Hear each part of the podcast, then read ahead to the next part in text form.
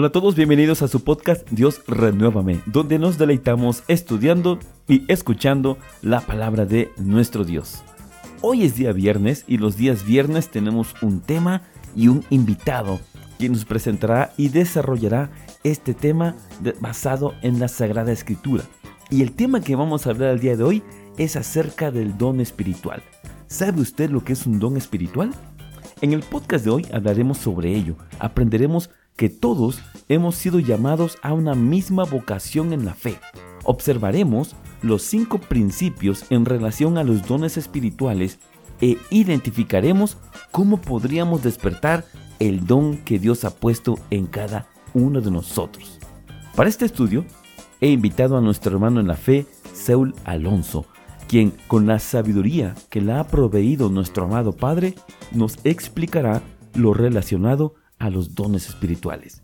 Le sugiero tome usted su Biblia y disfrute de este mensaje, así que vamos al estudio con Seul Alonso.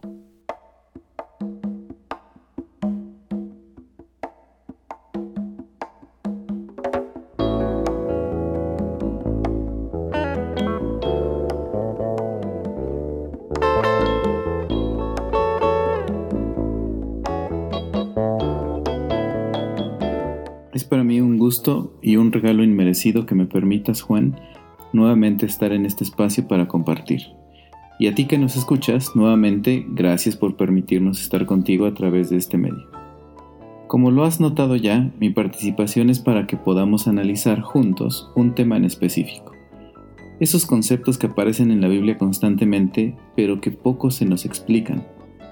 Quiero que empecemos por favor con una lectura bíblica que nos lleve a abordar el tema de hoy. Se titula ¿Qué es un don espiritual?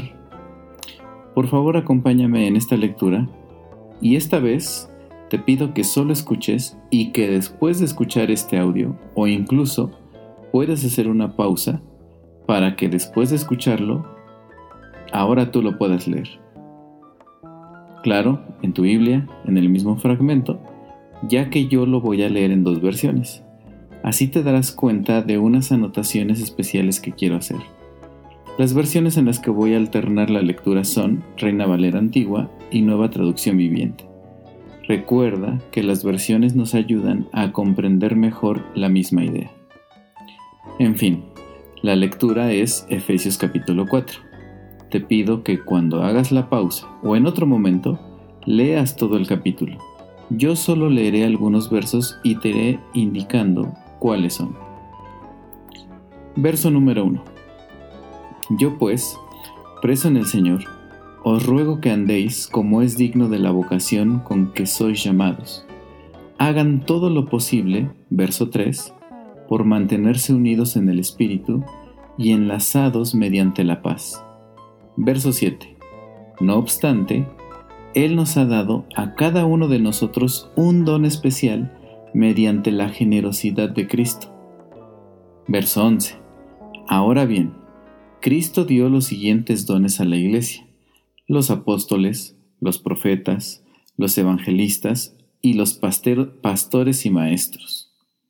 Ellos tienen la responsabilidad de preparar al pueblo de Dios para que lleve a cabo la obra de Dios y edifique la iglesia, es decir, el cuerpo de Cristo.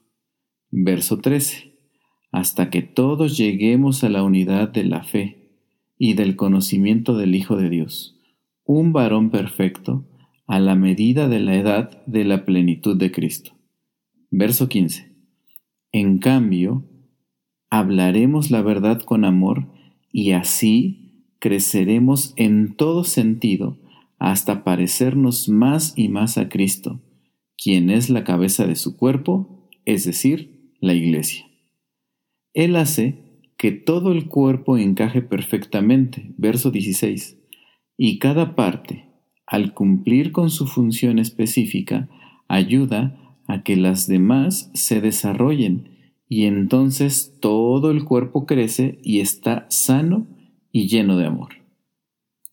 Te voy a repetir las palabras clave o ideas clave de esta lectura. Te pido una disculpa porque es un poco larga si la comparamos con las lecturas que hemos compartido en este mismo podcast y, con, y bajo este formato. Pero este es el resumen. 1. Fuimos llamados a una vocación. 2. Vamos a mantenernos unidos en el Espíritu. 3. Todos tenemos un don si pertenecemos a la Iglesia. 4. La Iglesia, que en la lectura es lo mismo que el cuerpo de Cristo, crece y se desarrolla gracias a las actividades de cada miembro. 5. Con el objetivo de que todos seamos como Cristo. Estos puntos son los principales. Y ya podemos ir respondiendo entonces qué es un don. Bueno, un don, de acuerdo al diccionario y de acuerdo también a las traducciones del griego al español, un don es un regalo, un obsequio, gratis evidentemente, si no, no lo sería. No lo pedimos, pero alguien nos lo regala, por gracia. Vuelvo a repetir, gratis, sin haber trabajado por él, sin algún mérito o simplemente sin merecerlo. Esto es un don, un regalo. Entonces, si lo acompañamos de espiritual, la palabra espiritual, ¿qué es un don espiritual? Es un regalo que sirve para nuestro espíritu. Es decir, el regalo espiritual es para beneficio, evidentemente, de nuestro espíritu. La siguiente pregunta sería, ¿cómo se manifiesta entonces un don espiritual? La lectura que acabamos de tener nos da algunos ejemplos. ¿Cómo se manifiesta, por ejemplo? Los apóstoles son una manifestación de un don espiritual, apóstoles o predicadores. Los profetas o anunciadores, los evangelistas o guías, los pastores o líderes, y los que enseñan o maestros son algunos de los ejemplos en cómo un don espiritual se manifiesta. ¿Por qué? Porque todas estas personas que ya mencionamos en esas actividades dan un beneficio espiritual a los espíritus de las personas que reciben ese beneficio. Es decir, el que enseña o el maestro, el pastor o líder, lo hacen para cuidar el espíritu de las personas a quien están liderando. Entonces un don espiritual es un regalo que se manifiesta con una actividad que da un beneficio espiritual a otro. Pero ¿recuerdas que la lectura incluía en el primer verso la palabra vocación? Una vocación, según el diccionario, es una actividad a la que nos dedicamos con buena disposición en otras palabras, una actividad que nos gusta, nos hace feliz y además da un beneficio a los demás. Y para que dé un beneficio es porque lo hacemos bien. No es lo mismo que una habilidad, porque puedo ser hábil para alguna actividad, pero no necesariamente me gusta o no necesariamente da un beneficio a alguien, y menos espiritual. Sin embargo, las habilidades sí pueden complementar un don espiritual. Entonces el don espiritual es un regalo que se manifiesta con una actividad que da un beneficio espiritual a otro y que se realiza con buena disposición.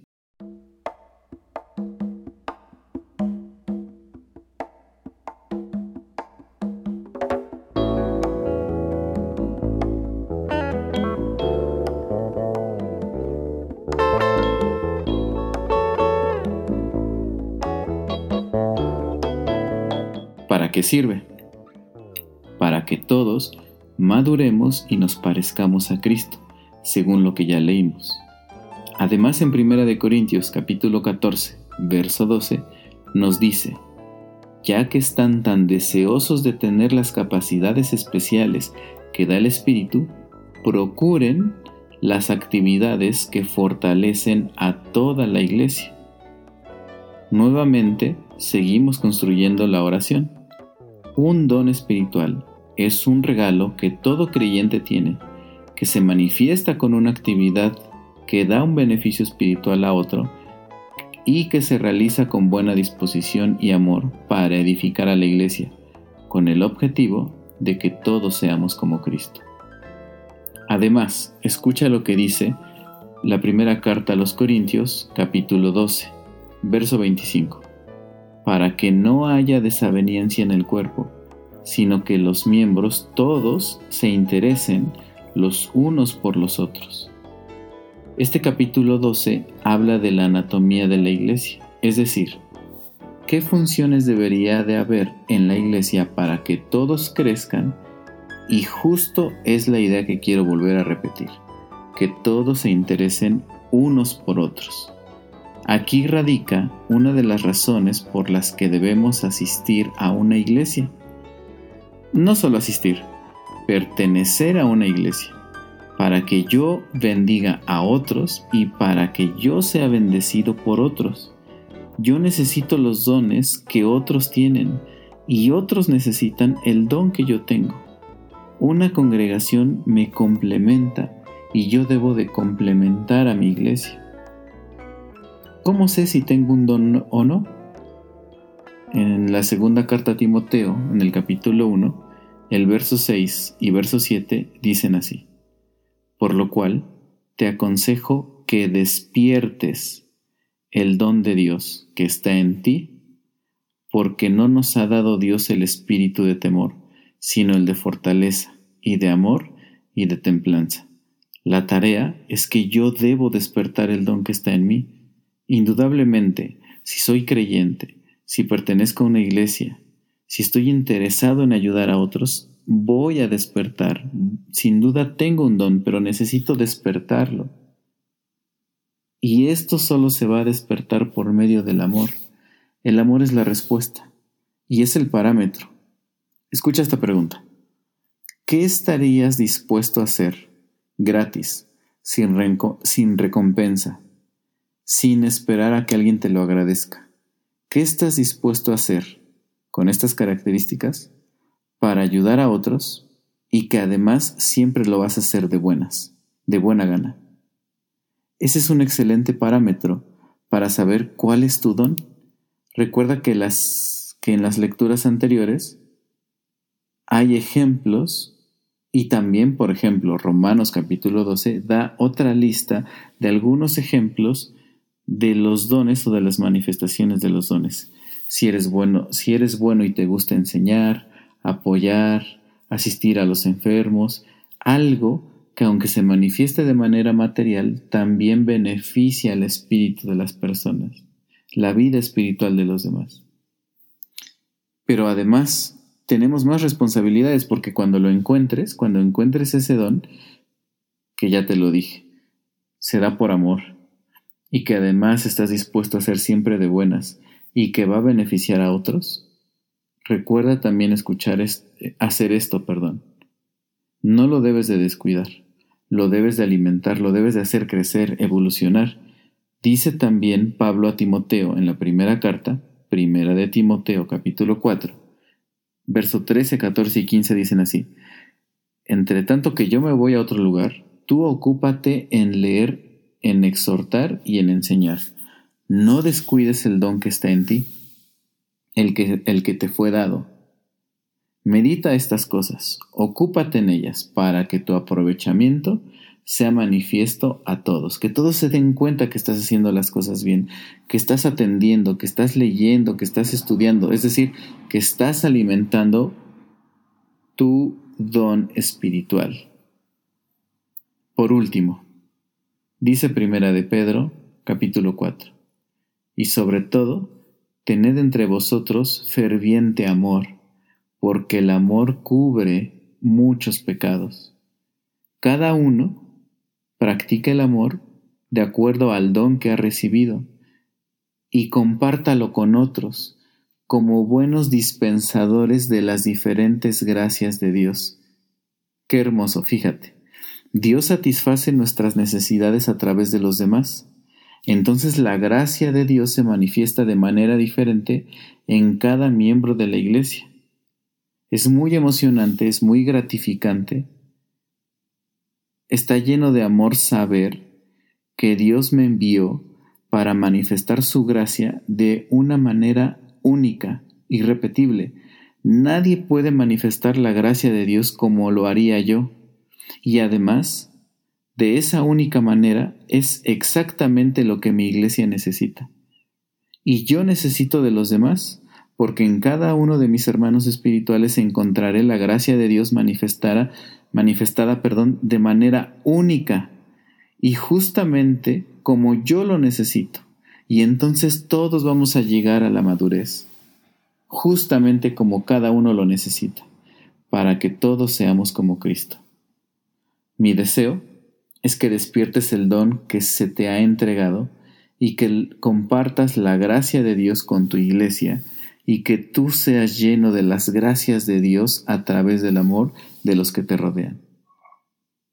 Muchas gracias por compartir este espacio conmigo y hasta que tengamos otra oportunidad de estudiar juntos, yo deseo de todo corazón que la paz y la bendición de Dios te cubran.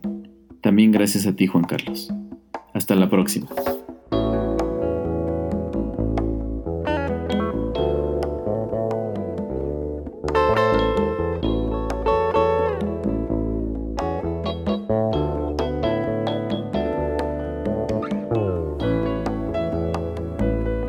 Reflexionemos.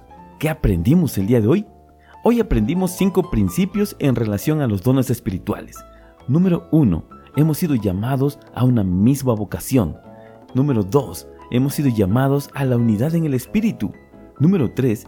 Todos tenemos un don. Número 4. Los dones propician el crecimiento de la iglesia. Y número 5. Nos permiten llegar a ser como nuestro Señor Jesucristo. También aprendimos que un don espiritual se manifiesta cuando provoca algún beneficio a otro miembro de la iglesia. El don está relacionado con el ánimo de servir a otros. Y por último, aprendimos que el amor permite que se despierte el don espiritual que Dios ha puesto en cada uno de nosotros. Muchas gracias a nuestro amado Padre por permitirnos esta maravillosa oportunidad de escuchar su palabra y le damos gracias también por la vida de su siervo, nuestro hermano en la fe, Seul Alonso, quien nos ha compartido el mensaje del día de hoy. Espero que este estudio sea de bendición para cada uno de ustedes y que la gracia, misericordia y la paz de nuestro Dios abunden en sus vidas.